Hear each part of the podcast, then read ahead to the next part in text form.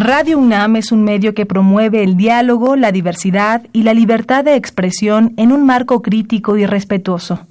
Los comentarios expresados a lo largo de su programación reflejan la opinión de quien los emite, mas no de la radiodifusora.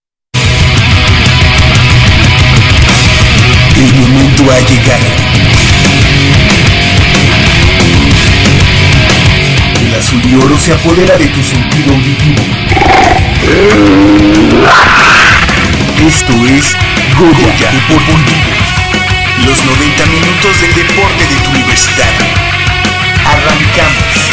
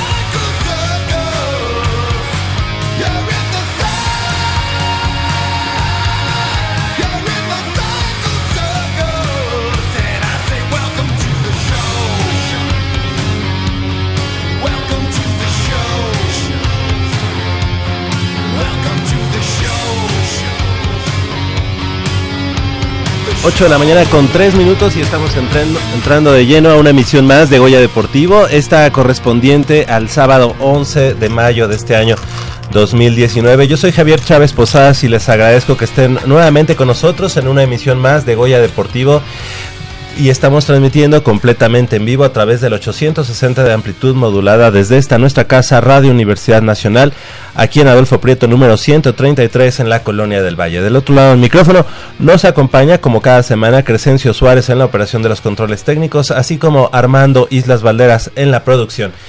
Y bueno, pues esta mañana tenemos mucha, mucha información, eh, ya que desde el pasado primero de mayo se está llevando a cabo allá en tierras Em, yucatecas, en Mérida, para ser exacto. Em, la edición, la nueva edición de la Universidad Nacional, así como eh, de manera paralela también la Olimpiada Nacional en distintas sedes. Y bueno, pues em, antes de entrar de lleno a la, a la información, y es que también tendremos información del equipo de los Pumas que ya tuvieron eh, a bien pues designar a un nuevo eh, director deportivo en la persona de Jesús Ramírez, exjugador y exjugador del equipo de los Pumas en la década de los 70 y también eh, pues tendremos información del fútbol americano de la Universidad Nacional ya que está llegando a la última jornada de la temporada regular de la categoría juvenil de primavera 2019 de la Organización Nacional Estudiantil de Fútbol Americano. Y bueno, pues me da mucho gusto presentar a mi compañero y amigo Manolo Matador Martínez Román de este lado del micrófono. ¿Cómo estás, Manolo? Muy buenos días. Muy contento, Javier, de estar aquí esta mañana contigo y con todos nuestros amigos, escuchando nada más y nada menos que aquí. Eh, Cycle Circus. Hace dos semanas tuvimos la oportunidad de, estar allá en el en la curva. En la, ¿Es curva o es Foro Sol? la curva del autódromo ahí con el buen Patricio Ragnar Iglesias. Estuvimos escuchando aquí nos nos maquillamos, no sé si viste alguna foto de esas. ¿No? Estuvo bastante fresco. Sí los escuchaba, estaba yo en Guadalajara la semana pasada, pero sí los escuché eh, durante el programa y la verdad es que bien, bien por la música que pusieron. Nada más de que no coincidí contigo porque decías que Limp Bizkit no, no te rifaba. Ah, no, no, no, no solo lo, lo digo, lo, lo, vimos ahí. Eh, fue el mismo show que tuvo Limp Bizkit hace, ¿qué será? Tres años, el Angel and Heaven, que, o sea, no, no llenan un espacio y tienen que empezar a tocar ah, varios, covers. Varios covers. Sí, sí, Limp Bizkit, lo vi, sí lo vimos, no, no, no, se escucharon tan mal, obviamente no, no me puso al piel de gallina. Vimos a Hammerfall, a Limp Bizkit, después nos fuimos a ver a... ¿A quién más vimos? Ya no me acuerdo, yo estaba esperando a Kiss, ¿no? Ok. Y sí se rifó, sí se rifó Kiss, parece ser que es el último concierto que va a tener Kiss en la Ciudad de México. No, esperemos que no. Ahora, eh, no, de manera bueno, ya solo, yo creo que si es la gira ¿no? del adiós, debería de, de tener una. Sí, una pues, es una gira del adiós, es gira del adiós que dura como cuatro años. Sí, Entonces, exactamente. imagínense, Muy bien, muy bien. Pues entrando de lleno a la información, y es que mm, precisamente hablando de la Universidad Nacional, ¿y desde hace cuánto, este, Armando, hace cuánto que no platicábamos de una medalla en la mm, disciplina de taekwondo para la Universidad Nacional? ¿De plano? Sí, como unos 10 años. Bueno, por lo menos vamos a dejarla en 5, pero a ver si nuestra invitada de lujo nos puede decir, pero no, sabemos. Porque eh, Yendi Jimena Montiel Huerta, ella es alumna de la Facultad de Derecho, fue la primera representante en colgarse un metal para la causa Puma tras ganar el bronce en el Taekwondo categoría de 46 kilogramos o menos de 46 kilogramos en la jornada inaugural de competencias de la especialidad. Le damos la bienvenida a Yendi Jimena Montiel Huerta, alumna de la Facultad de Derecho y estudiante del décimo semestre. Muy buenos días, ¿cómo estás? ¿Qué tal? Buenos días, muy muy bien, gracias. Eh, antes que nada, felicidades, bienvenida aquí a Goya Deportivo. Y bueno, platícanos un poco, nosotros sabemos que el taekwondo a últimas fechas para la universidad no ha ido este, como que ha dado muy buenos resultados, pero en lo personal, para ti, ¿qué representó esta medalla? Pues eh, para mí la medalla obtenida pues representa ya una meta cumplida este de un trabajo ya que se viene haciendo de, de, varios años. Entonces pues pues feliz por la medalla y pues también este por los objetivos logrados no obviamente sí mejorando este perfeccionando todo para las siguientes competencias pero sí feliz. ¿Cuándo iniciaste la práctica del taekwondo? Pues alrededor de los 12, 13 años empecé ya formalmente la práctica del taekwondo haciendo exámenes para subir de grado y, ese tipo de, cuestiones. Y por ejemplo, en este caso, ir a la universidad, tuviste previo la, la parte reg regional y estatal. ¿Cómo fueron esos pasos? Es decir, ¿qué, qué tuviste que sortear primero para en el estatal y luego en la, en la etapa regional? Pues es que siempre, bueno, implica una preparación previa, siempre estamos entrenando. Este, pues primero viene la etapa estatal, que es este con eh, compañeros de otras universidades del mismo estado y pues eh, hicimos aproximadamente tres peleas en las cuales pues tenemos este que ganar para eh, ganar nuestro boleto al regional y en el regional pues este con los estados de la región eh, también igual un par de peleas para poder obtener el boleto al nacional. ¿Esta es tu primera universidad? Este, nacional, sí. Ok. Uh -huh. Y previamente, este, no, no, habías competido en los selectivos hacia Universidad Nacional o, o, o sí habías? Estado? Este, sí, sí había competido previamente para este nacionales, pero pues eh, eh, Te habías pasaba, quedado en el camino. Ajá, en el, los regionales siempre este nos quedamos ahí. Entonces, esta es la primera vez que pasamos al nacional. Y ya entrando al nacional, pues obviamente tuviste eh, la preparación de este año fue mucho más fuerte o fue mucho más en algún punto en específico para que en esta ocasión que fue tu primera universidad te colgaras esta medalla de bronce. Sí, definitivamente creo que fue una preparación más disciplinada, más este eh, enfocada eh, al obtener los resultados porque pues antes sí era iba a entrenar este pero no entrenaba lo, lo que se necesita para llegar ese, a ese nivel entonces pues sí esta vez sí fue más más eh, disciplinada la, uh -huh. la, la, preparación ¿Cómo consideras que es tu eh, tu práctica de taekwondo? Es decir, ¿eres técnica es, eh, o qué es lo que más eh, te da, digamos, a ti? Pues yo creo que implica una preparación técnica y también física, porque bueno, y más que ahora fue en un clima húmedo, cálido, pues sí también implicaba una preparación física para poder resistir las temperaturas, la presión, el estrés, etcétera, etcétera. Entonces, pues sí creo que creo que es una preparación integral, o sea, tanto técnica, porque también hay que ver cuestiones técnicas, este, ver las otras competidores que, que traen, y pues con base en eso, pues, saber este, cómo actuar ante, ante cada competidora. ¿Por qué no nos platicas cómo fue eh, el recorrido, cómo fue el camino hasta, hasta este, este bronce? ¿Fue en el Centro Universitario Montejo? porque ¿Cuántos combates, eh, cuántos tiros te aventaste antes de la medalla de bronce? Antes de la medalla de bronce, pues fueron tres tres combates en el, en el estatal, dos en el, la etapa regional y este otros tres en la etapa nacional. O sea, mm, en la, en la etapa regional me tocó contra Politécnico, recuerdo, y la verdad, este, y contra la Salle. y que Politécnico en Taekwondo últimamente es un buen equipo, ¿no? sí, viene, viene fuerte este Poli en Taekwondo. ¿Cuáles fueron los rivales a vencer en, este? En la nacional, este, el primer combate fue contra una universidad de Chiapas.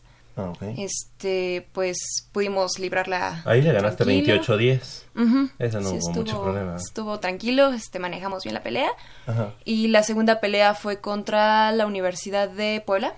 Ah, UDLA. Este, ajá. Universidad de las Américas Puebla. ¿eh? Sí.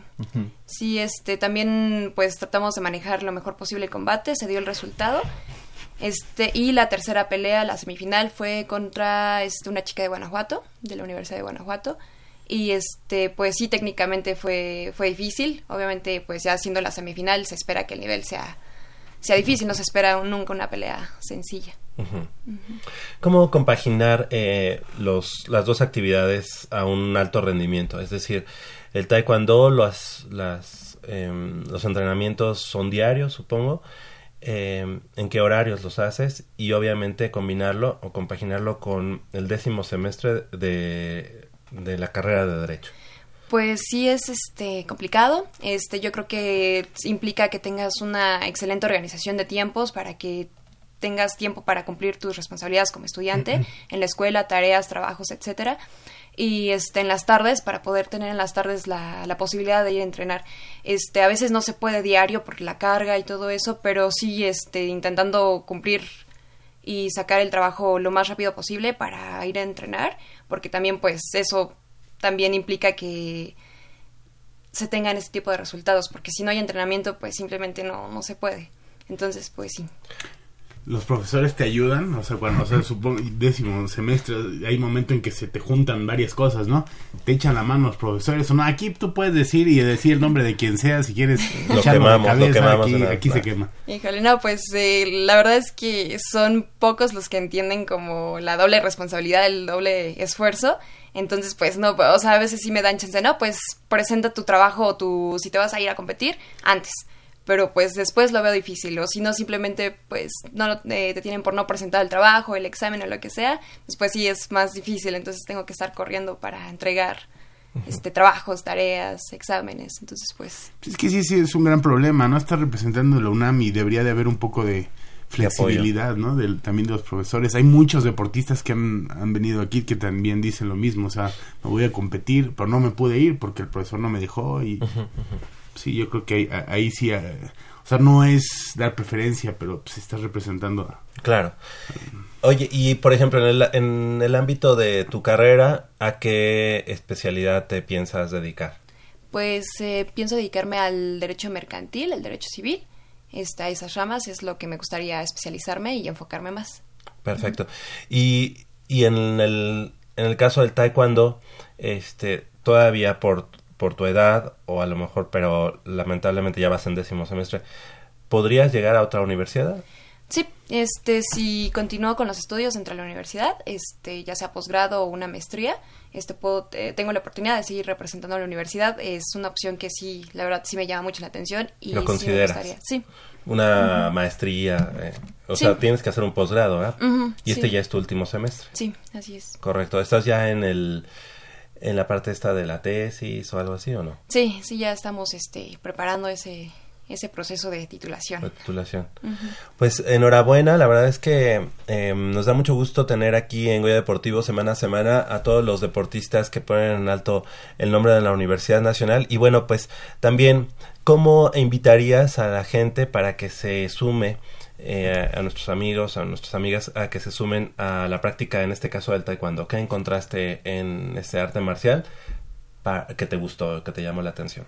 Pues creo que es un buen elemento para la vida cotidiana porque pues antes de que sea un deporte es un arte marcial entonces pues te deja muchos valores este buenas prácticas eh, aprender a, a, convivir o sea también lo que me ha dado el taekwondo son amigos, relaciones, este, entonces pues está muy muy padre este poder integrar a mi vida el taekwondo una, un aspecto deportivo, también pues beneficios físicos, ¿no? Que te da una supercondición, este, una buena salud. Entonces pues sí los invitaría a que se sumen a practicar taekwondo, que es un deporte muy bonito y una arte marcial muy muy padre. ¿Qué cinta eres?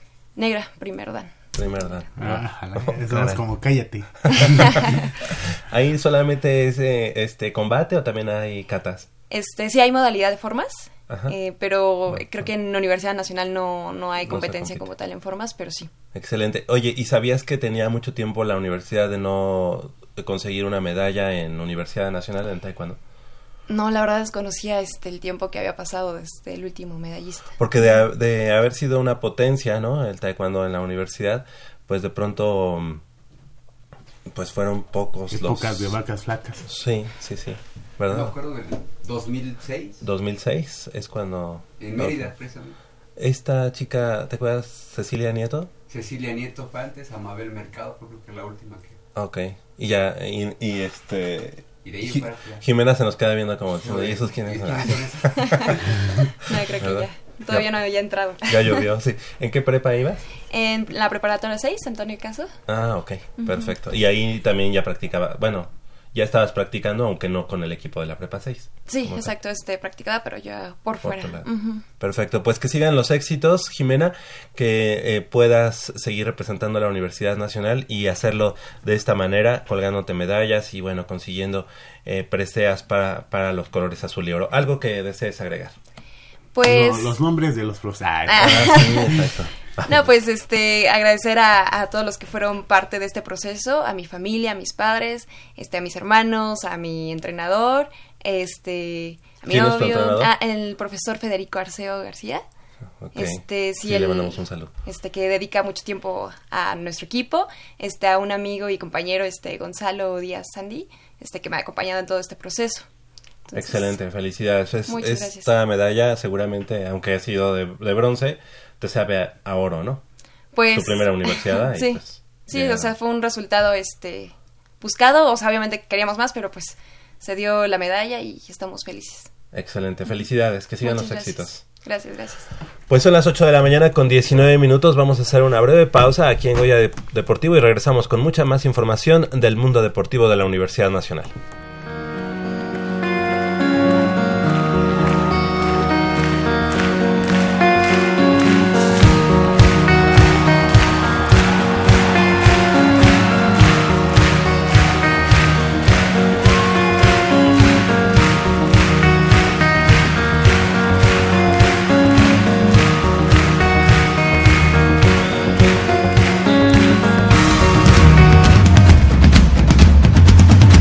Deporte vive en nuestra máxima casa de estudios.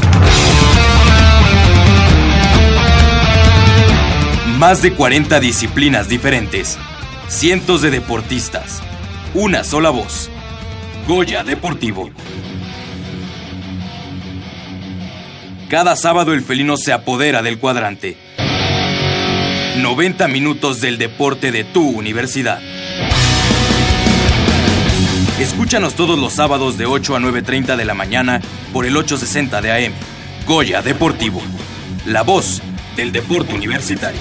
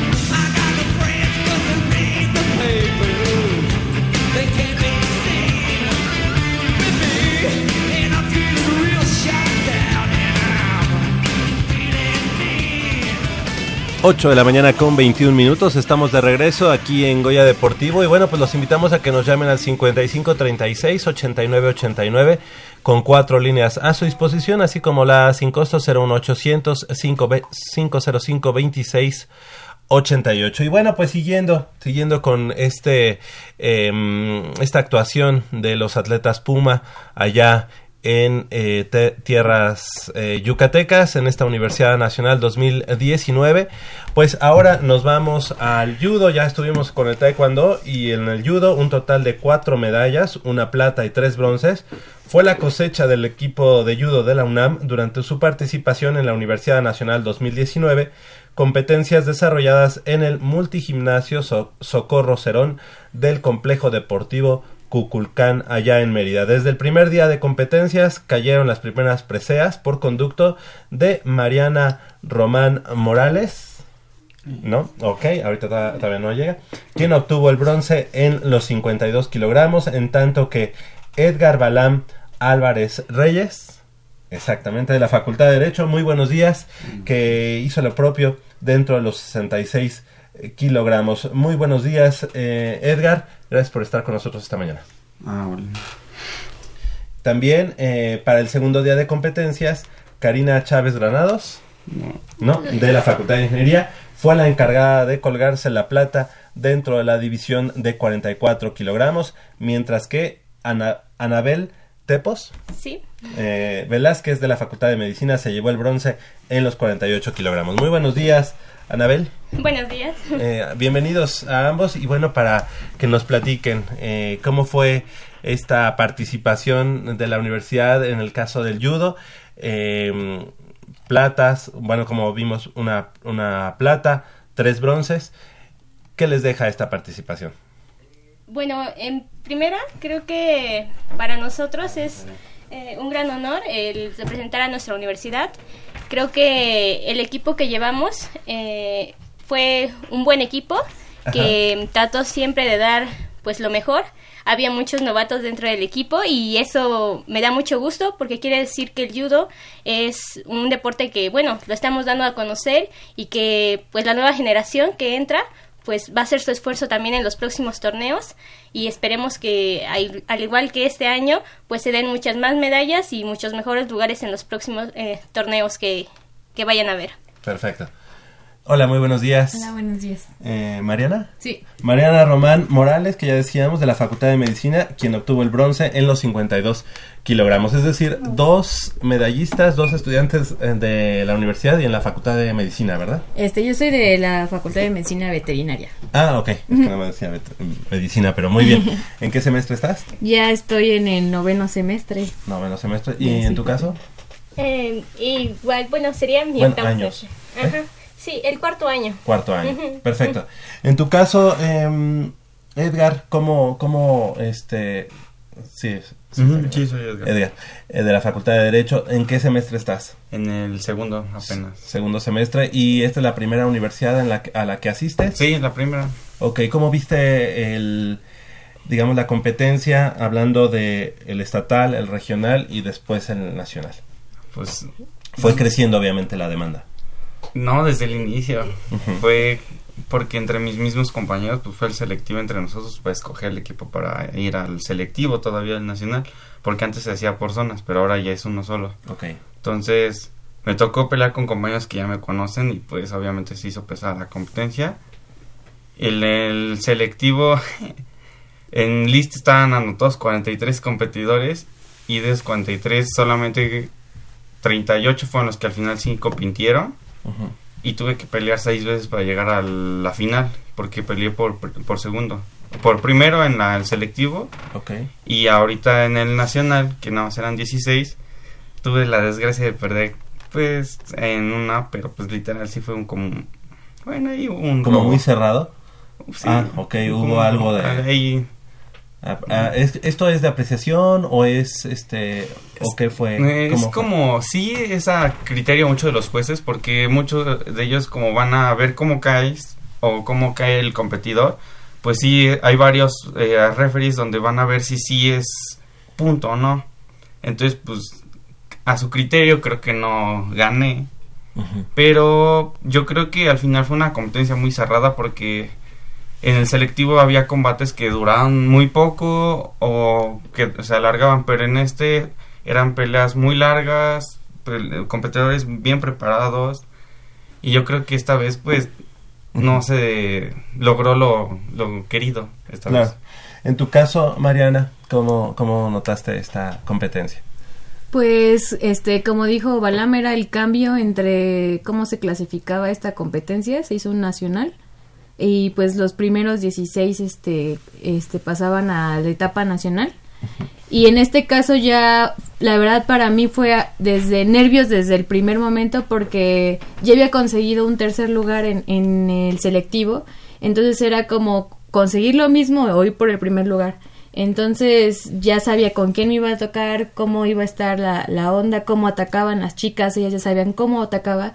Entonces era como la presión de tengo que hacer mejor las cosas para poder mantener mi tercer lugar o, o seguir al primero. Entonces sí fue complicado en ese aspecto más por... Eh, fue más una lucha como conmigo misma, evitar esos nervios. Mis compañeros siempre estuvieron ahí, porque nuestro entrenador Hilario pues está con, con Lenia, este está pues este en los campeonatos mundiales para ella su clasificatorio igual a los Juegos Olímpicos, entonces fue un trabajo, tuvimos que trabajar más en equipo. Este, entonces eso fue lo que me ayudó que mis compañeros este siempre estuvieron conmigo. Y pues al final sí se logró el objetivo, este, siento que yo peleé mucho mejor al principio. En, eh, vi mis videos para poder corregir mis técnicas y en mi mente se veía muy padre todo, pero pues ya la mera hora no, sí atacaba muy feo, ¿no? Y ahora en, vi mis videos y se ve la diferencia de todo ese trabajo que estuvimos entrenando. ¿Y qué, número de universidad es esta? Este, ay, no recuerdo el número de universidad. No, no, pero ¿La mía? Sí, ya es, ya llevo cuatro universidades. Este, en esta fue la que me fue mejor, ya, ya era hora de que ya... sí, porque en la, eh, de por sí esta categoría para mí sí ha sido muy pesada porque pues sí hay como tres chicas seleccionadas, este, bueno, en la selección nacional, entonces sí hay como que un tope muy, muy fuerte de las chicas y pues sí me hace como que hacer más cosas también por mi parte. Vas en, octavo, en octavo semestre. En octavo noveno semestre. todavía puedes eh, acceder a otra universidad. Ya no, porque ya bajaron la, la, edad. Todavía si me, me echo las carritas en la titulación, tal vez sí. Pero sí, ya, ya es la última y pues era tratar de pues, ya regresarle algo a mi universidad, aunque sea. Pues cerraste bien, ¿no? Claro sí. sí. En tu caso fue la primera entonces. Sí, la primera. Ok, ¿y en tu caso? Eh, fue la tercera, sí, porque en una no, no participé. Eh, fue mi tercer igual, universidad. Ok, ¿y pero tienes opción todavía de continuar? todavía podría un año, pero en la carrera en la que estoy es un poco difícil. Mi siguiente año es la entrada ya al internado, entonces es un poco complicado debido a los pues los horarios que implica ya el internado son guardias, el tiempo que necesita el, el que estés entrenando el diario, que seas constante y aparte el estudio es algo complicado. Sin embargo, pues creo que pues se hará todo lo posible por, porque este no pues, podrías agarrar ahí en los, en los, hospitales algún paciente y darle un, un y todo eso. Sí, no pues sí. Quisiera un lugar de entrenamiento ahí dentro del hospital si se puede. Ahorita que comentan esto eh, es fue muy difícil eh, compaginar ambas actividades porque digo no a, veces por pues por echarle ganas a una descuidas un poco la otra o a veces los eh, platicamos ahorita con nuestro invitado anterior los profesores no son tan tan accesibles, ¿no? Tan flexibles, eh, cosa que veo mal, ¿no? Porque pues, a final de cuentas está representando a, a la universidad y en una competencia de alto rendimiento, ¿no? ¿Les ha tocado? ¿Les ha tocado así que no les dejan? Bueno, a mí, en mi caso, la tuve la, la, suerte de que mis profesores sí te hago el examen a la otra semana, pero pues eran cosas de... Tuve que pasar todas mis prácticas hasta el último semestre, entonces ya me voy a desaparecer del judo. Entonces son sacrificios que, bueno, para poder competir pues tuve que pasar mis, mis prácticas y pues luego por lo mismo de las prácticas luego era cargar el judo y cargar en mi caso el overol, las botas, la cuerda para agarrar los puerquitos, entonces sí era como complicado. O sea, tú sí practicabas con los puerquitos. Yo sí, así me agarraba también a, los borregos. Sí, en el rancho sí, a mí sí me ha servido el judo para agarrar a los animales. Ah, o sea que tú es ma- maltrato a mí. Ah, no, no, no. Ah. Sí, me los, sí, sí los agarro bien. Con para- respeto. Con respeto. Pero sí les haces un nipón. A los que sí me agarro más son a mis compañeros. y ellos a mí. Muy bien. en tu caso, Bala, ¿ha habido problema en la Facultad de Derecho? para- Aquí, si hay algún profesor, aquí es momento ¿eh? de que digas. Nosotros Sí. les mandamos este, la, la grabación. Es que ya me acostumbré más que nada a que pues hay un cierto rechazo por los profesores, a veces alumnos que no, no quieren dar trato especial a algunos al- alumnos, ¿no? Por el hecho de que compiten, no tienen otros compromisos. Y pues no estoy como muy a favor de estarles pidiéndoles de que no, eh, deme oportunidad de presentar el examen, ¿no? Pues lo que me toque y ya. Si es final o si tengo que ni modo recursar la materia, pues está bien. Porque pues es algo que pues sí cuesta y no muchos lo comprenden, ¿no? Pero al final, bueno, este semestre me tocó estar en la tarde, entonces literal no entrenaba con ellos, entrenaba por mi parte. Y pues se me hizo pesado porque era entrenar en la mañana y si no me daba tiempo de descansar, era ir a la escuela todo como Bajoneado. cansado, Sí, pues, sí. bajoneado. Entonces ya la última clase ya era como que, pues bueno, a ver qué pasa. ¿A- ¿Aquí va a ser tu última clase? A las 9 de la noche. Y De el- 7 de siete a 9. ¿Y entrabas a entrenar?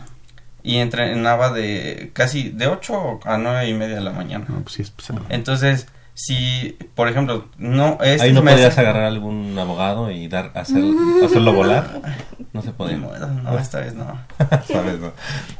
Oye, eh, Balam, y en, bueno, eh, contrario a lo que nos comentan tus compañeras, tú tienes la posibilidad a partir de esta universidad de ir subiendo. O sea, tú empezaste ya con un bronce y seguramente tienes el objetivo de en las próximas universidades eh, elevar el nivel.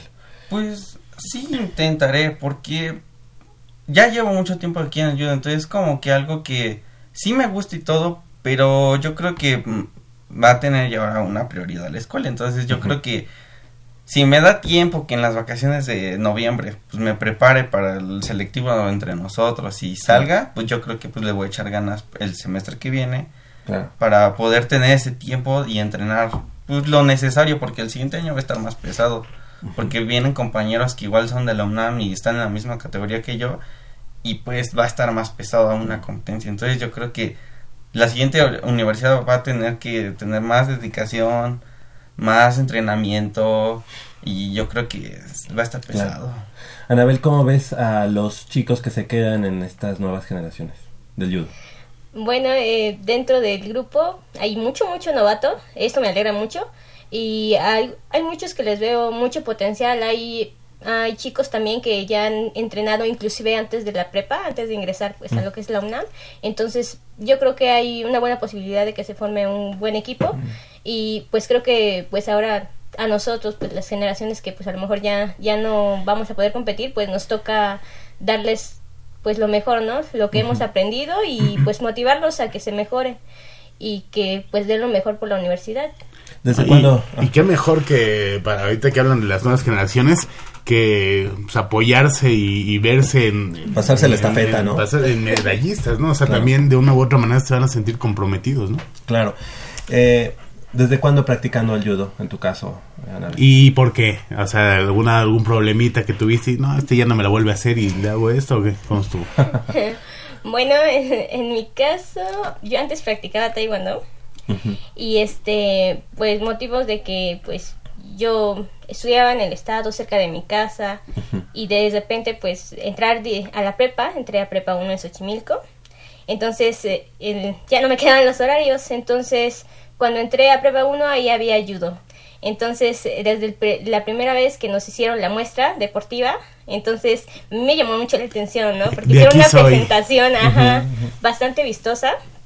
Entonces, yo me acuerdo que había una chica y estaba muy pequeña también, o sea, y me acuerdo que también en esa exhibición eh, la chica podía hacer muchas cosas, ¿no? Y yo dije, pero, pero si están más grandes que los demás, ¿no? Están los otros, pues pesaban más, se veían más corpulentos, más fuertes, y ella podía hacer las cosas, y yo dije, ay, qué gracioso, ¿no? O sea, uno no, a veces no se imagina o se guía por las apariencias, pero pues es diferente. Y me llamó mucho la atención, y pues yo quería hacer un deporte.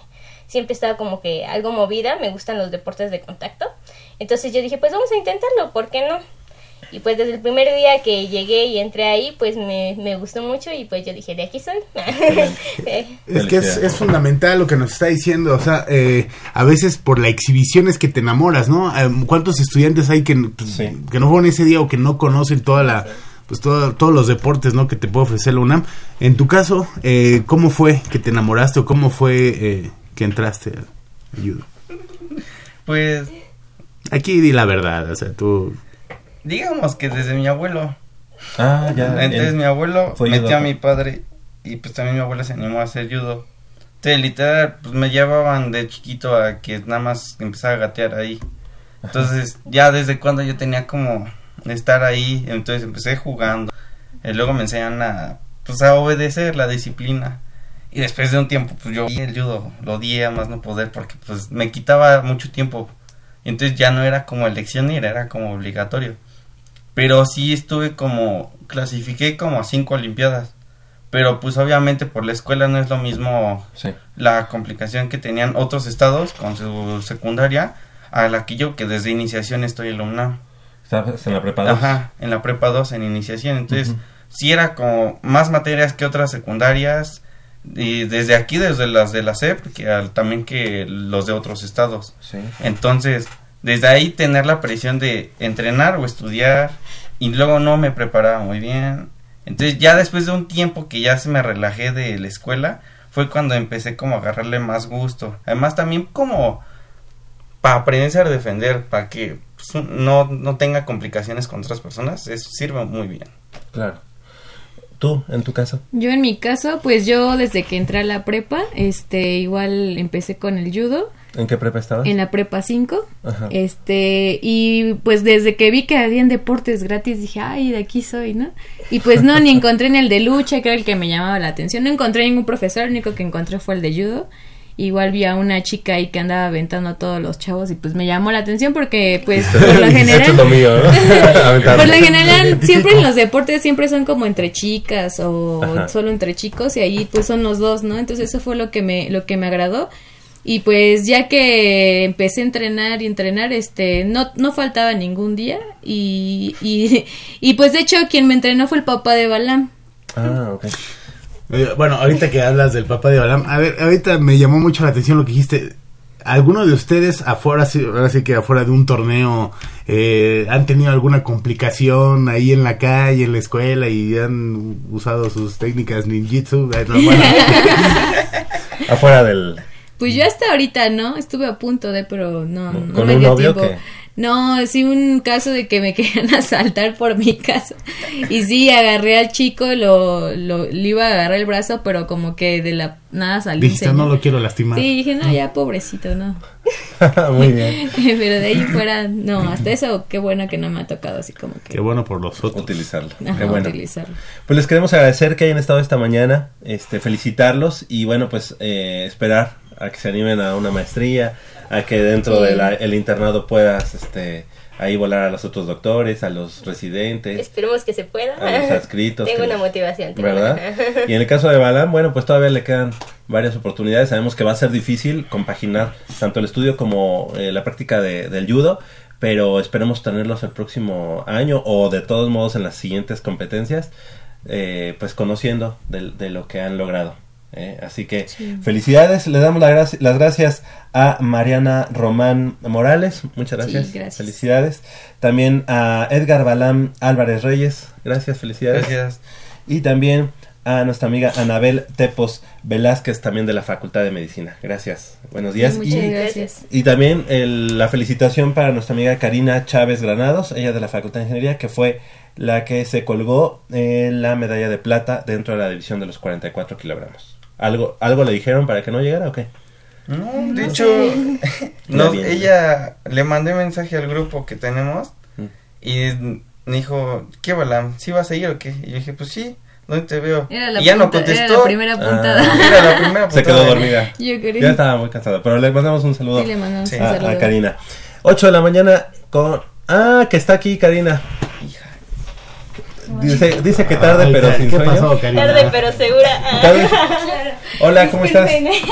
Karina Chávez, eh, bienvenida y bueno, pues ganadora de la medalla de plata en los 44 kilogramos de la Facultad de Ingeniería. Karina, pues pla- platícanos un poco eh, de, qué, de qué carrera eres en la Facultad de Ingeniería. Bueno, voy llegando. Muy buenos días. Eh, soy de la carrera de Ingeniería Mecatrónica. Estoy en la Facultad de Ingeniería en CEU. Exacto. ¿Cuánto tiempo eh, practicando el judo dentro de la universidad? Dentro de la universidad, bueno, empecé ahí siete años más o menos aproximadamente. En- en- estabas en la prepa. Desde que empecé en la preparatoria como a los 15. ¿Cuál prepa eh, eh, estabas? Prepa 1. Prepa 1 igual que... Broncos, orgullosamente.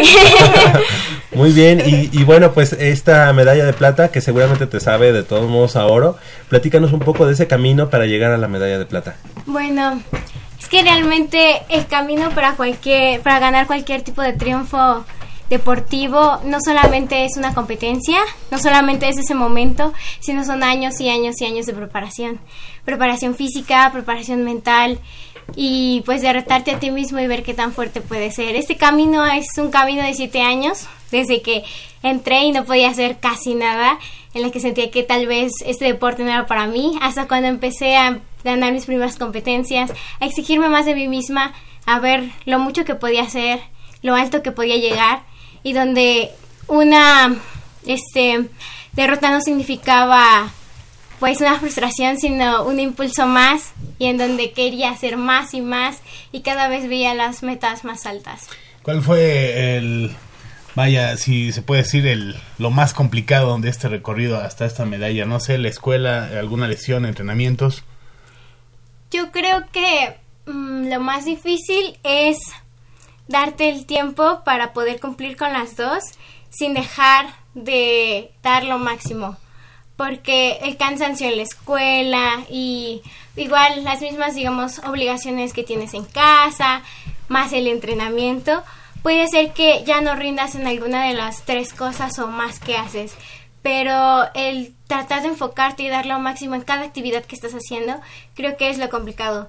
Y el, aun cuando estás cansado, decir, todavía puedo una serie más, todavía puedo seguir dando más, no puedo rendirme, tengo que seguir entrenando, tengo que ir otro día, aunque hoy no me salgan las cosas, al día siguiente me van a salir. Entonces esa parte mental de seguir caminando firme y seguir más adelante a pesar de que tengas un día malo, de que tengas una semana cansada o un día pesado, creo que eso es como lo más importante y lo más difícil también de lograr.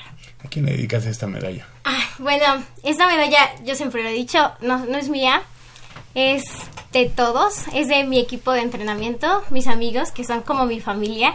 Allá en judo no somos solamente compañeros de entrenamiento y aunque todo el mundo lo ve como un deporte individual, no lo es. Es un deporte de equipo, es un deporte de familia, yo se las dedico a todos ellos. Todos ellos me han acompañado y han confiado en mí y me han dado ese impulso y esas ganas de mejorar. También pues a mi familia y pues a todos aquellos que han sido como partes importantes, mis entrenadores, mi familia. ¿Qué semestre vas? En octavo semestre. ¿To- to- ¿Todavía alcanzas otra otra universidad? Sí, todavía otra universidad más. Perfecto. Reglamentariamente. Esto, eh, nos, me- nos están informando que vamos a un corte. Les agradecemos mucho. Sí, Eh, ahora, ahora sí que o algunos cerrar con broche de oro, algunos todavía les falta más que venir a presumir. Esperemos que también eh, lo, lo que nos están comentando, si se metan un tiro en la calle, algo así, alguna experiencia, también nos las vengan a, a contar. Y, Claro. y más adelante, esta es su casa, Radio Universidad. Eh, los, los esperamos pronto. Muchas gracias. Ah, muchas gracias. Gracias a todos los judocas. ¿Alguien- algún-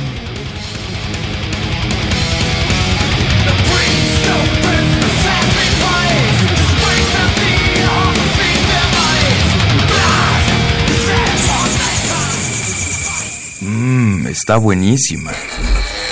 Papá, ¿qué estás viendo? No, no, no, no es nada. Estoy viendo mi Facebook, mi amor. Pero ese no es tu face. Sí, ya sé, pero por favor no le vayas a decir a tu mamá. ¿Qué es lo que no me tiene que decir, eh? ¿Eh? ¿Otra vez? P- perdóname, por más que intento no puedo dejar de verla. La pasión por el deporte también causa adicción. www.deportes.unam.mx Noticias, videos, convocatorias, medicina del deporte y mucho más. www.deportes.unam.mx. El deporte de la UNAM también está en la web. Goya Deportivo, la voz del deporte universitario.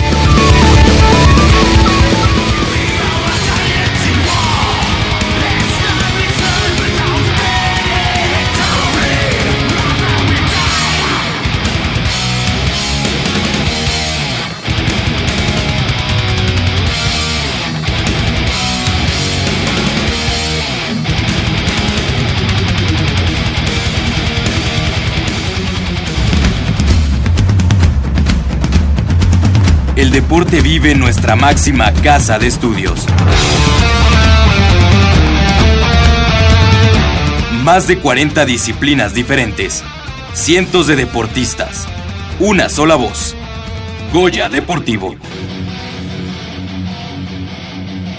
Cada sábado el felino se apodera del cuadrante.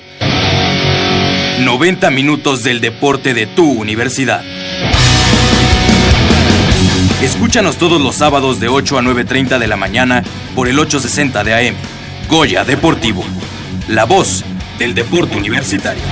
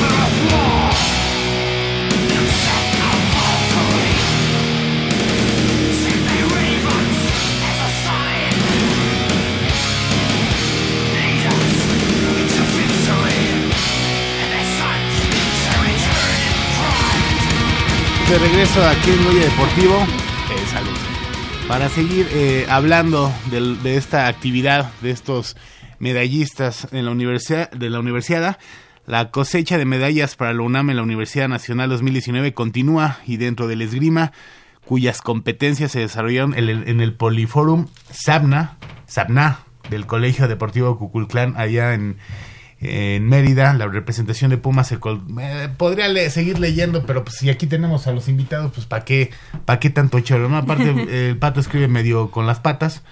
Y pues mejor aquí les damos la más cordial bienvenida a Elenice Espinosa, Espinosa y a Mario Pérez. ¿Cómo están? Bien, bien, muy buenos días aquí recibiendo esta invitación. Hola, buenos días. Pues po- podría seguir eh, hablando de ustedes, pero pues ustedes mejor presúmanos, ¿no? A ver, fueron a- a- allá a Mérida, Yucatán, ¿y qué consiguieron? Bueno, en el caso de nosotros, bueno, de los varoniles, eh, nos colgamos en tercer lugar en la modalidad de sable varonil por equipos. Y bueno, las chicas de espada eh, hicieron lo mismo, pero en la modalidad de espada femenil. Igual, sea, tercer lugar. Es tu primera universidad, dijiste yo llego, me afano esto y voy a conseguir una medalla y la trajiste. Eh, pues sí, este, principalmente porque la prueba individual, pues no me fue muy bien, bueno, como yo quería, entonces pues dije, pues entonces en equipos vamos a darle más y a conseguir una medalla, o sea, si no lo pudimos en una, la podemos en otra y bueno, fue así que, que conseguimos la medalla. Eso, ¿y, y por qué nos platicas cómo fue eh, la preparación, todo el recorrido, todo el camino? ¿Qué fue lo más difícil, eh, lo más complicado? ¿Alguna lesión? ¿Algún, pues no sé, algún rival fuerte? ¿Cómo fue el recorrido para hasta llegar a esta medalla? Mm, pues bueno, al principio eh, es mi primer año, estudio la carrera de medicina, entonces en lo que fue mi adaptación un poco a este nuevo sistema y así, pues fue donde me costó un poquito más de trabajo compaginar con el entrenamiento, porque pues entrenamos por lo general dos o tres horas a la semana, o sea, todos los días, entonces pues más o menos intentar compaginar bien. Eso fue lo que más me costó, como que decía, no, esta vez a la escuela más y esta vez al deporte más, como que no encontraba un equilibrio y ya fue como hasta el final más o menos, casi el final que ya ahora sí logré hacerlo bien y fue cuando este pude entrenar más fuerte, esto claro antes del selectivo, antes de la universidad como para entrar bien fuerte y, y lograrlo. ¿A qué horas estudias y a qué horas entrenas? Pues estudio de 7 de la mañana a más o menos 2 de la tarde, más o menos, y entreno de 6 a 8 o a veces ya de 5 a 8, dependiendo ya mucho, pero por lo general de 6 a 8. Los profesores eh, son flexibles aquí. Si hay uno que no, aquí quémalo, ¿eh? O sea, sí, así, sí, es el nombre de este maestro en esta facultad. O, o, o hay unos buena onda, también los puedes. Digo, un, un puntito de más no está de más, ¿no? Entonces, Pues bueno, este, yo creo que principalmente, no es que no diga que no les importa, pero pues ellos como que dan Son por de hecho. corazón frío. Ajá, entonces, ajá, exacto, que dan por hecho que pues bueno, si no, no vienes, pero pues tú te comprometes a, a leer el tema y pues a estar preparado para el examen que venga. O sea, sí son, eh, tuve varios profesores que sí fueron flexibles en cuanto a exámenes y pues otros que pues nada me dijeron como, bueno, pues órale vas. y bueno, pues ya sí la tuve que ir mezclando bien para que Tuve que echarme un volado, faltara, ¿no? ajá, que ni faltara de un lado ni del otro, sino quedar bien en los dos. Elenice Espinosa, a ver, ahora a ti te toca eh, presumirnos. Fuiste allá y qué obtuviste. Igual quedamos en tercer lugar en la modalidad de espada femenil y pues fue un trabajo bastante duro. El- la competencia a comparación del año pasado fue totalmente distinta. Entonces, esta vez tenía la, la meta de medalla individual y medalla por equipos. Solo logramos la medalla por equipos. Entonces, pues tenemos que seguir trabajando y pues Tú ya tenías la experiencia de Sí. una universidad. ¿Qué, qué tanto cambia? O sea, digo, ya es, es más fácil hablar ya cuando pasó de... Pues eso, la experiencia, ¿no? Te das cuenta de los errores, eh, tal vez, que pudiste haber cometido en la primera. ¿Qué cambió en, de la primera a la segunda? Ay, pues hubo muchísima diferencia. En, pues en la primera universidad igual era mi primer año de la universidad y fue muy, muy, muy difícil compaginar, como dice Mario, los entrenamientos con las clases porque en muchas ocasiones los profesores no, no, no les interesa que practiquemos deporte, entonces nos ponen muchos peros. El año pasado un profesor bajó mi calificación solo porque tenía que decidir entre el deporte y la escuela pues entonces eso también me afectó mm, emocionalmente porque pues yo le echaba ganas en ambas cosas, pero pues el profesor decía que tenía que elegir una y pues no. El año pasado logré un bronce individual y en este año eh, ya estaba más preparada emocionalmente y pues en- escolarmente, entonces pues esperaba más resultados individualmente, pero no los logramos, estuvo más difícil, entonces solo logramos la medalla en equipos, el bronce. De una u otra manera, eh, bueno, no, no es que bueno, un- uno sí va comenzando, tú ya llevas dos, pero todavía les queda un buen recorrido a ambos, ¿no? Sí, sí, sí, aún falta, aún falta. Este, esperemos para el próximo año lograr mejores resultados, porque este año, este, esperábamos conseguir un poco más, eh, no se logró, pero para el siguiente lograr estos resultados que tanto anhelamos, ¿no? Unas medallas de oro y igual por equipos, ¿no? Buscar un poco más. Eh, ¿En qué momento eh, se enamoraron de esta disciplina? ¿Cómo es que surge eh, su primer acercamiento con esta disciplina? Pues bueno, este es una disciplina que casi no, tiene conoce. mucha, la gente Es lo no que conoce. Ahorita porque, por ejemplo, eh, ahorita invitados eh, los judokas, hace unos instantes eh, nos comentaron, eh, yo a mí me gustó por medio de una exhibición, pero hay muchos eh, alumnos que a lo mejor ni siquiera saben eh, todos los deportes que ofrece la universidad. claro. ¿Ustedes cómo, cómo llegaron ahí? ¿Cómo se enamoraron de esto? Ah, Ah, bueno, yo empecé a los 12 años más o menos. Este, pues aún no entraba a la UNAM. Eh, yo lo comencé viendo en un deportivo donde iba a entrenar mi hermana gimnasia y arriba había esgrima. Entonces, pues, así fue como dije, ay, mira, qué deporte, ¿no? Porque pues no, nadie lo, bueno, no es que sea como de, No oh, hay mira, mucha difusión ajá, no hay del difusión del esgrima. Entonces, como de, oh, no, esgrima. Entonces dije, pues es algo novedoso, ¿no? Algo que pues nadie o muchos practican. Y así fue como eh, comencé. Ya cuando entré a la prepa, ya me di cuenta que en la universidad este también había esgrima y fue como me empecé a pues a relacionar un poquito más con la esgrima de, de la UNAM. Y, así continuar. Pues mi historia también es un poco parecida a la de Mario. Entrenamos en el mismo lugar, empezamos entrenando en el mismo deportivo. Yo antes practicaba gimnasia, pero no era nada buena en gimnasia, entonces ya quería cambiar de deporte. Y justo en la planta baja era la- y en el primer piso era esgrima. Entonces como yo estaba buscando un deporte, dije, bueno, pues no sé, estoy ahí viendo. Y tenía amigos en esgrima, entonces me empezaron como a motivar a entrar al deporte. Y las primeras veces que estuve ahí entrenando es un deporte súper completo y te enamoras a primera vista del deporte. Eh, por ejemplo, eh, lo- los la- las espadas, la- cu- ¿cuánto más o menos vale una? Eh, para entrenar es una, para competir es otra. Pues sí depende mucho. Este, por ejemplo, más o menos un arma para entrenar mm, anda alrededor de los 900 pesos. Incluso depende también, porque en, la- en, en esgrima son tres armas, es espada, florete y sable. Entonces, pues Mario es sable, entonces las, las armas son totalmente diferentes en costos que a las de espada. Sí, Eso por ejemplo, varía. más o menos una espada de entrenamiento ha de costar yo creo que 1200, alrededor de 1300. Las más baratas de Ajá. espada son como 800 más o menos. Y son diferentes las de entrenamiento a las de... Ah, sí. Por- por- o, o sea, tú entrenas con una, eh, supongo que ya cuando compites con otra hay mucha diferencia o, o no Eh. deberías de entrenar con la que compites. En el caso del sable no mucho, porque, o sea, no hay, no hay nada de diferencia. Puedes entrenar y competir con la misma arma.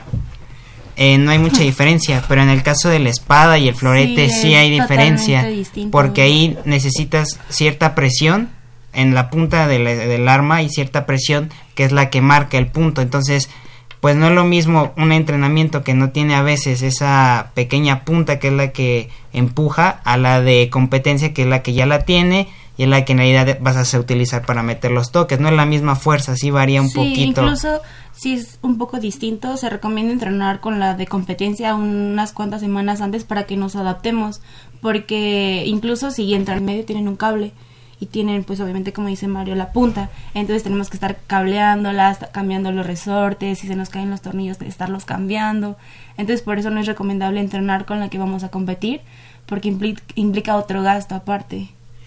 Y la... Máscara, careta. La careta. Ah, sí, también. Discul- disculpen mi ignorancia, pero es yo, yo cuando veía me, me, me acordaba de tinieblas. O sea, es más o menos. el- o sea, Ah. ¿cu- ¿cuánto cuesta una máscara? Eh, sí pueden ver perfecto. Ahí Ah, cambia, sí. ahí cambia también mucho. En este caso, las máscaras de sable son más caras que las de espada, porque las de sable están hechas de un material eléctrico que se conecta a la corriente. Entonces son más caras. Yo creo que aproximadamente deben de estar arriba de los tres mil pesos más o menos. Y una careta de espada, pues igual más, un poquito más barata, Como dos mil, dos mil y algo. Porque en caso de espada no necesitan el material eléctrico que rodea a la de sable. Y pues aparte para competir necesita uno el equipo que esté aprobado por la Federación Internacional de Esgrima.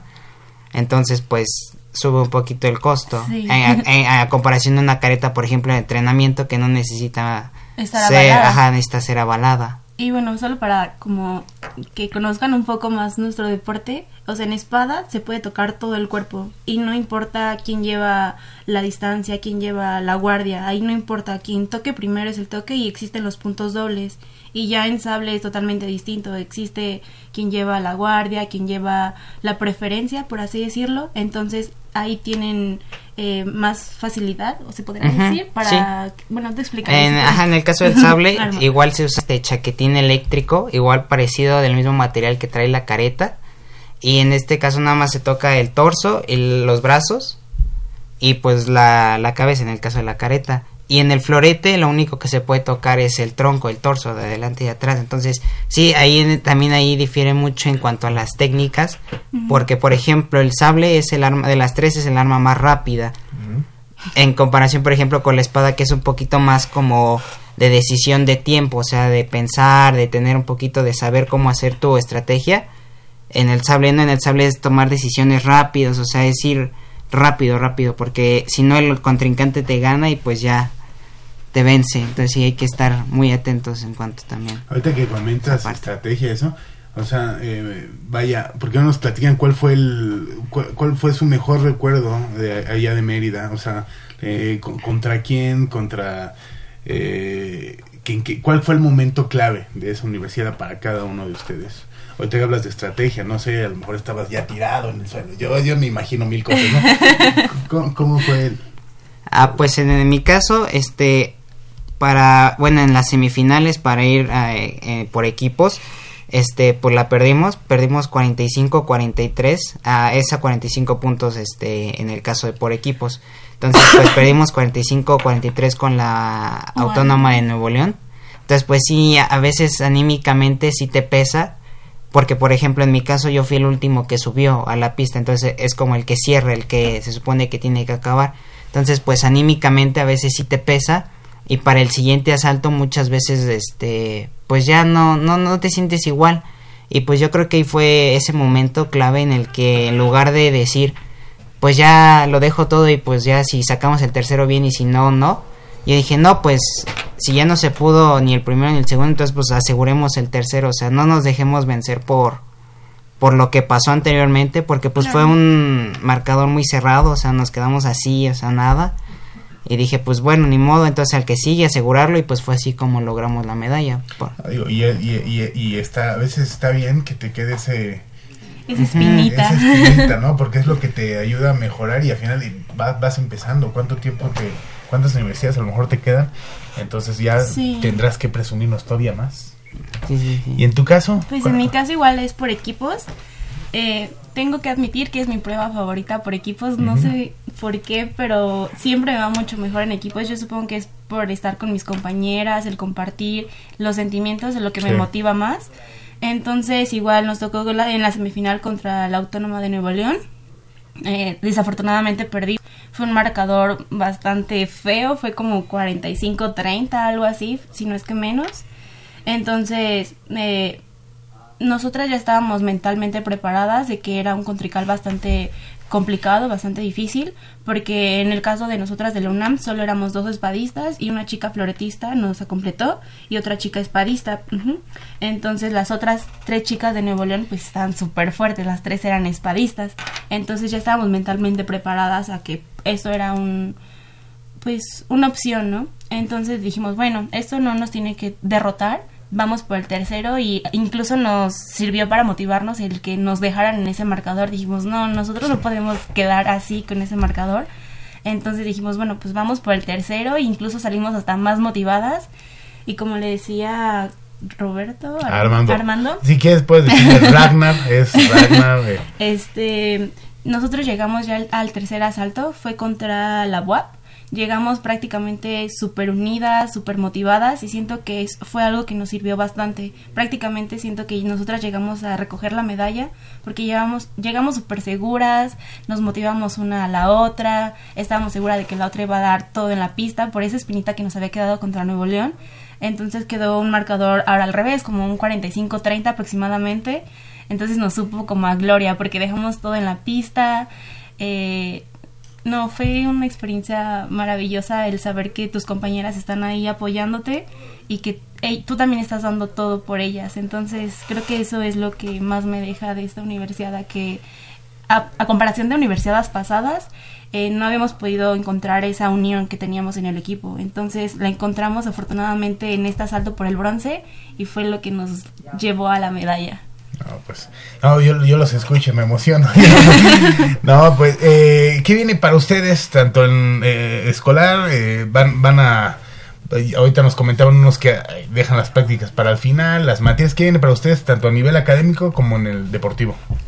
Pues en mi caso, pues llegar al segundo año, bueno, empezarlo, este, me comentan que es más difícil, no sé, aún no lo veo, pero pues no importa, no importa. Y pues seguir practicando hasta donde pueda.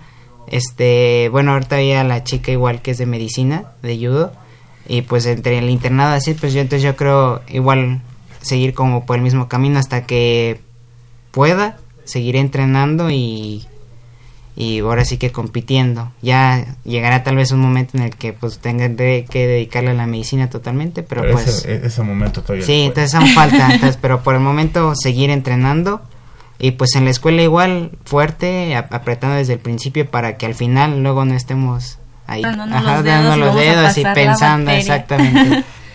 Y pues, por ejemplo, en mi caso, yo siento que va a estar un poco más relajado porque para ambos es nuestro... Ah, no, para ti no. Bueno, pero en mi caso es el último nacional juvenil, entonces ya no voy a tener tantas competencias. En mis semestres pares tengo muchas competencias, tengo como un mes de faltas, entonces es horrible para mí.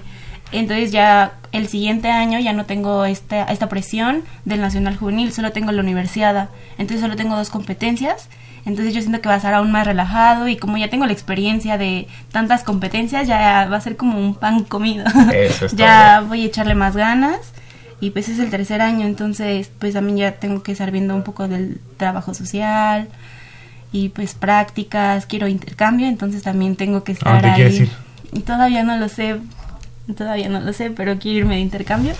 Entonces como ya tengo un poco más eh, marcadas mis metas, pues ya es, siento que es más sencillo. A todos los, los alumnos o a, las personas que nos estén escuchando que vaya que les interese este este bello deporte, ¿a dónde pueden acudir o con quién se pueden para involucrar aquí? Ah, bueno, eh, esgrima eh, está en el frontón cerrado. Hay algunas prepas que tienen esgrima, la prepa 6, la prepa 1 y la 9 tienen esgrima. Y bueno, la, pero la principal sala de armas está en, El frontón en el frontón cerrado. cerrado. Ahí está eh, Angélica Larios, que es la este, directora de ahí. Y con ella también se pueden También comunicar. he estado varias veces aquí en el programa. Sí. Sí, de hecho, eh, en este verano va a haber un curso. Ajá. Este sacó un curso de verano para distintas edades, tanto para adultos como para chicos, precisamente para que conozcan un poco más el deporte. Y es lo bonito del deporte que de este deporte que como que no hay una edad que te diga ya no ya de plano ya no estás como para competir, sino también una persona grande o bueno ya de edad avanzada puede competir. Y pueden checar igual en la página de Facebook, que es de, bueno, es esgrima... Deporte UNAM. No, esa es Ah. la de UNAM. Aparte, Ah. es este esgrima UNAM, me parece. Y Y ahí suben las convocatorias de esos cursos que nos comenta Mario. Perfecto. Elenice Espinosa, Mario Pérez, un verdadero eh, orgullo, un verdadero placer haber estado esta mañana con ustedes. Eh, les agradecemos que nos hayan a- acompañado y los invitamos a, a que si tienen otra competencia y nos quieren volver a presumir, aunque no haya medalla, eh, esta es su casa hoy deportivo. Los esperamos pronto. Ah, muchas gracias. gracias. ¿Algún saludo a alguien que le quieran mandar a, no sé, al papá, al novio, a alguien que lo esté en este momento? Ah, yo le quiero mandar un saludo a mamá, a papá y a mis hermanos. Eso es todo. Y pues yo le quiero mandar un saludo igual a toda mi familia, a mis amigos, a mis compañeros y a mi novio, que pues prácticamente sin ellos no, no podría estar aquí porque ellos me apoyan muchísimo, tanto en la escuela como motivacionalmente, entonces les quiero agradecer a todos ellos. Eso es todo. Nos lo esperamos pronto. Gracias, Gracias. gracias. Son las 9 con eh, 10 minutos de la mañana. Vamos a hacer un corte y en unos instantes estamos de vuelta aquí en Goya Deportivo.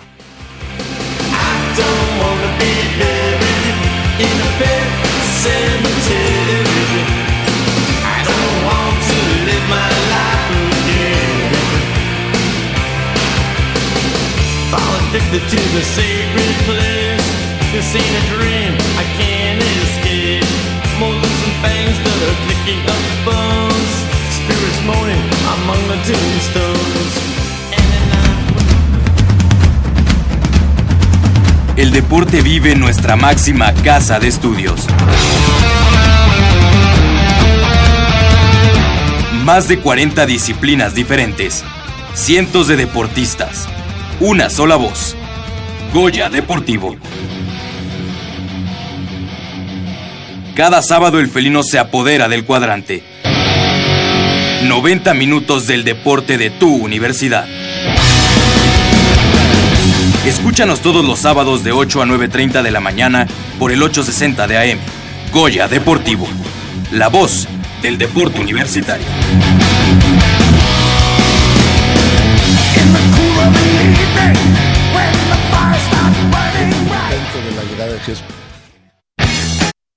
Estoy muy contento de la llegada de Jesús, creo que todos estamos contentos. Yo me haré un lado de la parte de prensa, no daré entrevistas, todas las entrevistas que tienen que ver con lo deportivo las dará Jesús. Mis funciones cambian radicalmente en el club y lo deportivo estará en manos de, de Jesús. Sé perfectamente lo que significa el equipo de fútbol para, para la universidad y le estoy agradecido por esta, esta posibilidad. Asimismo, a, a Rodrigo, como él bien comentaba, ya teníamos unos días trabajando en todo esto y sé eh, pues lo que significa Pumas. Sí, bueno, obviamente el reto es, es muy, muy, muy, muy atractivo. ¿no? Creo que a veces llegar a, a lugares cuando todo está bien, pues bueno, no, no pasa nada, ¿no? Yo creo que hoy el reto es ese, eh, hacer esa, esa transformación, y si no, no transformación, quizás retomar el rumbo, ¿no? Yo diría eso, retomar el rumbo, porque si nos acordamos hace dos temporadas el equipo estaba ahí, entonces es simplemente retomar el rumbo, tener una estabilidad, ¿no? En, cuanto a resultados y rendimiento de los jugadores, y esto obviamente por eh, obvias razones, pues te va a dar, ¿no? Siempre estar en una liguilla, y por qué no, a mí, yo anhelo ser campeón con este equipo, y esto, esto se tiene que construir. Con Bruno me voy a reunir, eh, este, decidí esperar ¿no? este, este momento que es oficial mi, presentación para poder platicar con él, eh, ver eh, qué es lo que, que piensa que sucedió y, así como él, al cuerpo técnico, jugadores, analizaré detalladamente qué es, qué es lo que sucedió para poder tomar una decisión. me quiero dar tiempo para no realmente pues tomar decisiones muy muy a la ligera. obviamente hay una gran molestia por la por la temporada que se, se dio, eh, tomando en cuenta la temporada anterior, ¿verdad? Eh, obviamente esto nos lleva a un análisis y primero quiero hablar con cada jugador, de hecho hoy se los comenté a los muchachos, este, hoy tuve una reunión con todos ellos y tengo que platicar con cada uno de ellos cuál es su expectativa, escucharlos qué pasó esta, esta temporada, porque más allá de lo deportivo yo siento que siempre, siempre eh, el estado mental de, de, las personas cuenta mucho. Y, yo necesito gente que esté realmente eh, comprometida con el deseo de, de, de, lograr cosas importantes. Entonces ya después veremos en lo deportivo cómo, cómo lo hacemos, ¿no? Pero si quiero palpar a cada jugador, quiero escucharlo y, y cuál es su sentir para yo tomar una decisión. No, no quisiera adelantar nada, porque como te digo, primero quiero escuchar, analizar, evaluar y después de eso, sí, obviamente tengo una idea, ¿no? He estado viendo los partidos, eh, sé de lo que de lo que le puede venir bien al, al club. Mira, eh, en relación a, los chavos, como te decía, para mí es fundamental porque esta es la filosofía de este club, no, no va a cambiar. Siempre he pensado que, que siempre tienen que estar bien arropados los chavos, tienen que tener calidad, pero siempre tienen que estar bien arropados por jugadores nacionales ya, pues con, con cierta experiencia y también los extranjeros. Entonces, eh, yo creo que tenemos gente muy especializada en esa área y en la cual vamos a convivir bien, porque digo, eh, mi prioridad es el primer equipo equipo, eh, dar resultados en el primer equipo, que es lo más importante ahorita. Estamos de regreso, escuchamos a, al presidente de los Pumas, Ares de Parga, y, y, al vicepresidente deportivo, si no me equivoco. El título este, es que luego se, lo, se la saca, ¿no? O sea, presidente deportivo. Presidente deportivo Jesús Ramírez, jugador de los Pumas allá por los años 70. Uh -huh. eh, ah, bueno, integrante y, del eh, equipo que consiguió el primer campeonato. Integrante del equipo que consiguió el primer campeonato y entra eh, esta mañana con nosotros, ya lo escucharon, entra el, ¿qué digamos? Eh, agrio, eh, honesto, sincero, lo que uno siente de los Pumas, él lo dice. Jacobo Luna, ¿cómo estás? Amigo Manolo, amigos de Goya Deportivo, Armando Crescencio, eh, muy buenos días. Estamos aquí ya para hablar de la actualidad del Club Universidad, que pues lamentablemente el presente y tal vez el, el, futuro en, en, un corto plazo, mediano plazo, pues también no, no se vislumbra alentador, dados todos estos cambios que de alguna manera o de entrada parecerían para bien, pero pues no podemos darle el beneficio. O sea, hay, hay, que ver, hay que ver más allá, ¿no? Para, para, para ti, ¿qué significa esto? O sea, llega, eh, traen a alguien de, por llamarlo de casa, a, a Jesús Ramírez, él fue campeón eh, con la sub-17, eh, campeón mundial eh, técnico, o sea, no es ningún eh, improvisado, ¿no? Él sabe, él sabe trabajar con jóvenes, no sé qué tanto sabe eh, pueda, qué, qué, tanto puede aplicar esto como vice pre- presidente deportivo, es que digo, le cambian eh, vicepresidente Sí, deportivo, sí. presidente deportivo, no importa el título, ¿ayudó a ayudar a Pumas esto? Este, mira, la verdad es que ¿Qué, Jesús qué tanto Ramírez- margen tiene Jesús Ramírez? ¿Qué, ta- ¿Qué qué- tanto margen, qué tanta libertad eh, de decisión tiene para... qué tanta libertad tiene para tomar decisiones que atañen con jugadores, con el nuevo director técnico que justo ese día que fue presentado dio su gira por todos los medios de comunicación. En unos decía que aún no podía hacer, eh, tomar una decisión al respecto del futuro de Bruno Marioni, que todavía tenían técnico. En otro programa dijo, es que todavía este, estamos sin técnico. Entonces, una contra- contradicción empezando por ahí, empezando por ese aspecto, que a unos les decía, todavía tenemos técnico, y en otros lados decía, no tenemos técnico. Entonces, eh, la incertidumbre está con Bruno Marioni. eh, y realmente conociendo cómo se maneja y cómo ha trabajado y porque lo hemos seguido de cerca desde prácticamente tres años a Rodrigo Ares de Parga y su mandato al frente del Club Universidad Nacional, resulta muy difícil creer que realmente Jesús Ramírez tenga esa libertad para tomar decisiones que atañan eh, directamente a lo deportivo en el primer equipo. ¿Cuál sería A- el- así se vendió, digamos, Ajá, ¿no? sí. Así se vendió porque Rodrigo Ares de Parga dijo, a partir de este momento, todo lo deportivo lo va a contestar Jesús Ramírez, yo voy a, yo voy a dar un paso al costado, voy a seguir siendo el presidente de- del club, el presidente de- del- del patronato, pero todo lo, deportivo y todo lo que atañe al primer equipo va a ser directamente con Jesús Ramírez. Digo, en el papel está perfecto, en el papel es algo pues que habríamos querido desde un principio, pero pues habrá que ver, por ejemplo, en la confección de la plantilla, qué decisión se toma con respecto a Bruno Marioni, si realmente las decisiones son a cargo de Jesús Ramírez, que no tiene tanta experiencia eh, en un puesto directivo, o si son todavía, este, o si podemos encontrar detrás de esas decisiones a Rodrigo Ares de Parga, por ejemplo. Para ti, ¿cuáles serían los, los puntos claves? Eh, ¿Qué es lo que tendría que hacer eh, como primer trabajo Chucho Ramírez? Para empezar, ¿cuál va a ser su chamba? Eh, eh, ¿Armar el equipo?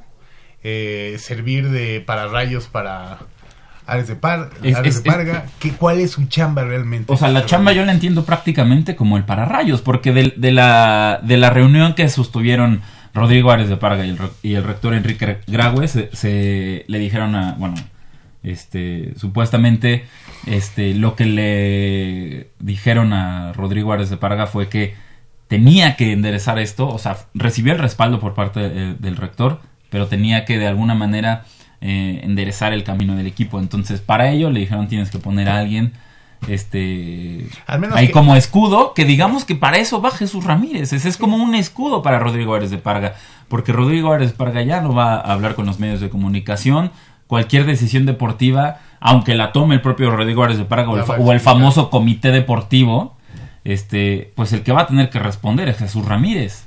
Yo espero que al menos Jesús Ramírez ya no diga tantas tonterías, ¿no? Como las decía el, el, eh, Ares de Parga, ¿no? Que a veces se le iban unas que Sí, no. históricas, ¿no? O sea, al menos ahí yo creo que No. es más... En eso sí, porque es un tipo preparado, un tipo Ajá. mesurado, un tipo Va que sabe, que ha estado ahí, que es, es un ¿no? técnico campeón del mundo, sí, en categorías inferiores, pero es un técnico campeón del mundo. Ahora, habrá que ver, pues, no tiene tanta experiencia en el lado directivo. No tiene tanta experiencia. Sí, ya ha sido técnico campeón del mundo, dirigió incluso al América, que eso ya, mira, a esta, a, a- a esta altura de, de cómo están las cosas en. Pumas no nos debe de importar, o sea, es, es lo último en la lista de pre- preocupaciones, pero lo que sí nos, nos debe este, ocupar primero es qué va a pasar con el técnico primero. ¿Va a se, va- se va a seguir con Bruno Marioni? ¿Va, va a venir alguien es nuevo? lo que voy a hacer es un experimento y tú eres eh, Chucho Ramírez.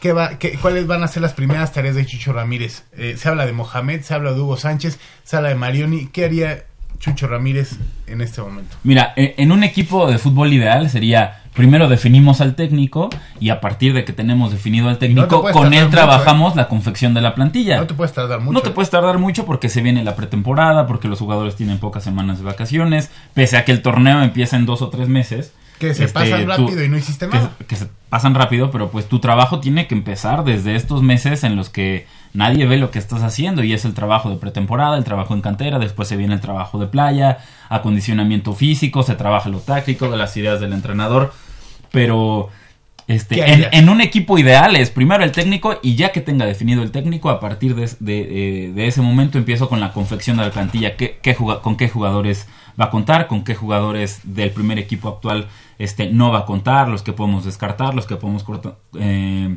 poner como transferibles, pero sabemos que en Pumas no funciona así. Sabemos que en Pumas son los jugadores, o al menos en esta, en esta etapa con Rodrigo Ares de Parga, son los jugadores que están ahí en, en la cartera, digamos, de, de, este, de esta famosa cantera, de la, de- del famoso ADN Puma, y que pues, de alguna manera no van a salir o se van a mantener en el equipo. Entonces, Justificarse, ¿no? De que son de Ajá. Puma, ¿no? Sí, porque hay, hay varios integrantes, hay varios canteranos que bien podrían darle salida o ponerlos transferibles. Sí, sí, los podríamos comentar así, algo así como si estuvieran en la escuela, son fósiles. Eh, jugadores que ya Sí, no, no, no aportan nada, no aportan nada y nomás están ocupando una plaza nomás para justificar que son eh, de ADN Puma, ¿no? De- Eh, ADN se Puma. menciona que Pablo Barrera va a salir del equipo. Eh, digo, en redes sociales ya ves cómo nos encanta hacer drama. No, ¿cómo Pablo? No. O sea, yo creo que se tardaron, ¿qué? ¿Cinco años? Sí, Bueno, lo, lo- eh, lo de Pablo Barrera ya es de verdad insostenible. Este, era tu capitán, pero nada más este de figura o honorario, ¿no? Porque realmente dentro de la cancha nunca como mostró fósil, liderazgo. Como un Labregón que ya tiene mucho tiempo ahí. Eh, Fuera de ella tampoco mostró liderazgo. Este se habla también de la salida de Carlos González, que tuvo interés de Italia, que lo quiere el Cruz Azul, seguramente va a salir. Pablo Barrera, que pues termina contrato y que proba- probablemente salga también porque eh, Chivas de alguna manera está... nos hace el paro. No, sí, Nos- una ya, ya nos hizo eh, un gran favor comprando, haciendo la compra def- definitiva de Van Rankin. Tal, eh, tal vez suena que, que quieren llevarse a, a Barrera. Este. O como que la Chivas nos están copiando, ¿no? La misma escuela de Pumas, es- eres medio maletón y ya con tu edad, entonces vente para acá, ¿no? O sea, afortunadamente. Es que yo, yo creo que estamos ahí como a la la par, ¿no? visión. Porque, Ro- o sea, acá en Pumas está Rodrigo Ares de Páraga, que estos no eran sus pu- que los Pumas que llegaron a la final en 2015, que no eran sus Pumas y todo. Se nota. Y entonces, y ve cómo los tiene ahorita, ¿no? Y luego Chivas, este, el hijo de Vergara que no le gusta el fútbol, sino le gusta el cine, su pasión es, es el cine, él es cineasta, él no nació para ser directivo de fútbol y ve cómo tiene el equipo, ¿no? Entonces, pues ahora sí que ni a cuál irle. Ni a cuál irle. Dos grandes del fútbol mexicano, pues que están ahí en completa crisis, la verdad. Eh, hace unos instantes comentábamos fuera del área, de- del aire, eh, ¿qué tanto le convendría a Pumas eh, quitarse ya del romanticismo, del patronato y, y hacer algo como lo que hace Tigres? Tigres, eh, un equipo que está prácticamente rentado el equipo a esto de sinergia deportiva. Pero, pues, un, un Y que- equipo que en los últimos Y años. que ha nadie lo comenta, ¿eh? O sea, se habla de Tigres eso, no, Pero Tigres aquí- perdió aquí la no, esencia sí, de la no, no, autónoma no, de Nuevo León porque este sinergia a deportiva. niños, lo que se habla la de Tigres, de ¿qué le Tigres en este momento es el es del quinto grande del fútbol mexicano, nos guste o no, sean nuestros rivales deportivos, eh, porque son una universidad, porque son la autónoma de Nuevo León, porque nos enfrentamos contra los Tigres no solo en fútbol profesional, nos enfrentamos contra los Tigres en este en universidades nacionales de alguna manera en olimpiadas nacionales cuando los atletas de la UNAM compiten contra los atletas de Nuevo León este en ONEFA también o sea los Tigres son nuestros rivales a, a un nivel universitario este nuestros acérrimos rivales y lo que se habla de Tigres en estos momentos no es que si la esencia de la autónoma de Nuevo León o que si los colores o que si eso no era Tigres y que no, o sea, lo que se habla de Tigres en estos momentos en los medios y en los aficionados es fuerte son el quinto más- grande del fútbol y mexicano.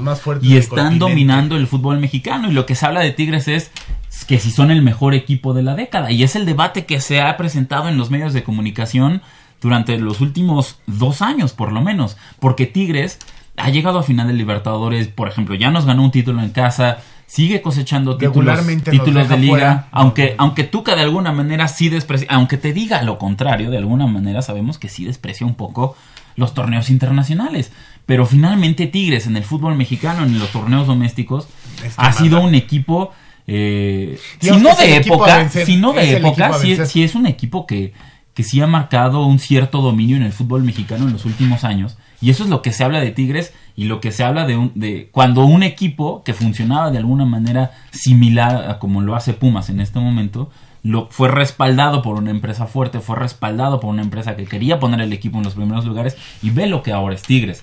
Y el, el mismo Elías Ayub lo mencionó hace unos seis meses, ocho meses, dijo, porque en toda esta crisis de, de Pumas, cuando lo golea el América en las últimas dos liguillas a las que clasificó, Elías Ayub estuvo medio activo en redes sociales, ¿te acuerdas que puso un, un tuit de este como tirándole un poco a Rodrigo Ares de Parga, que, no era aceptable para los Pumas, pero que este, pues de alguna manera dejó ver sus rencillas con Ares de Parga, ofreció varias entrevistas a medios de comunicación y Elías Ayub dijo, ya es hora que Pumas pueda pensar en un modelo similar al de Tigres.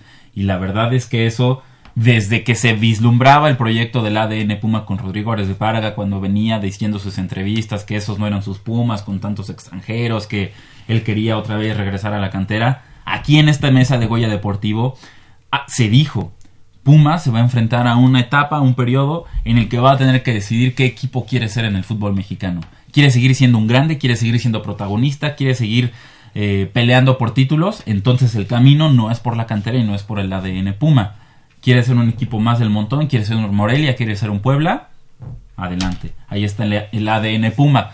Lamentablemente, y, me duele mucho decirlo, el tiempo nos ha dado la razón. El tiempo le ha dado la razón a la mesa de Goya Deportivo. Y después de casi tres años con Rodrigo Ares de Paga al frente, ve cómo está Pumas en este momento. Es, es bastante triste, bastante lamentable que cada cierre de temporada, pues cada cierre, cada cierre nos golean. Cada cierre te vas con un sabor amargo. Digo, y lo peor del caso es que eh, que llegue el momento en que nos, bueno, yo me rehuso, yo no quiero acostumbrarme, ¿no? Pero ya goleada, goleada, esta última goleada, eh, jugadores sin corazón que no sienten, habrá que hacer, no sé si hacer una limpia, pero sí habrá, sí habrá que pensar bien las cosas. O sea, por supuesto que hay que hacer una limpia, vamos a ver si, si realmente se hace, si realmente... Eh, Ojalá y nos cae en la boca. Jesús ¿no? Ramírez, o sea, si realmente Jesús Ramírez va a tener esa libertad para hacer esa limpia tan necesaria en Pumas, como por ejemplo un Alan Mendoza, un Pablo Barrera, un Kevin Escamilla, jugadores que ya no te van a dar más, que ya les diste suficientes oportunidades, que no te van a dar más, que no te aportan nada, que no te permiten competir en el fútbol mexicano. Realmente Pumas necesita hacer una limpia. Afortunadamente eh, siempre hay equipos como Chivas. Que sí, puede, o siempre comprar. hay un pueblo a los que los puedes mandar prestados o no sé. Pero yo te diría que para el próximo torneo, para la próxima temporada, compréndase los dos próximos torneos, Apertura 2019 y Clausura 2020, yo dejaría en el cargo a Bruno Marioni.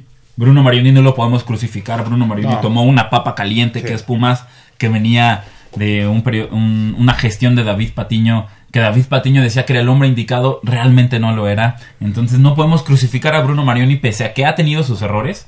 Este, creo que lo correcto sería darle otra oportunidad que nos pueda demostrar qué es lo que puede hacer, qué es lo que sabe hacer.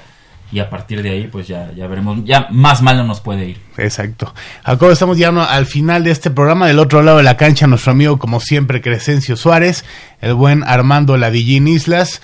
Y de este lado, Jacobo, un, un, algo más que quieras comentar. Un fin de semana un fin de semana en el que mañana se decide la Premier League, se decide el campeón Liverpool, espectacular. Este Manchester City después de lo que vimos a media semana en Champions League, no nos vamos Todo a querer perder eso. Exacto. Mi nombre es Manolo Martínez. Muchas gracias por acompañarnos esta mañana y recuerden que el próximo sábado en punto de las 8 tenemos una cita con este, el mejor programa de deportes que usted puede escuchar un sábado a las 8. Goya Deportivo. I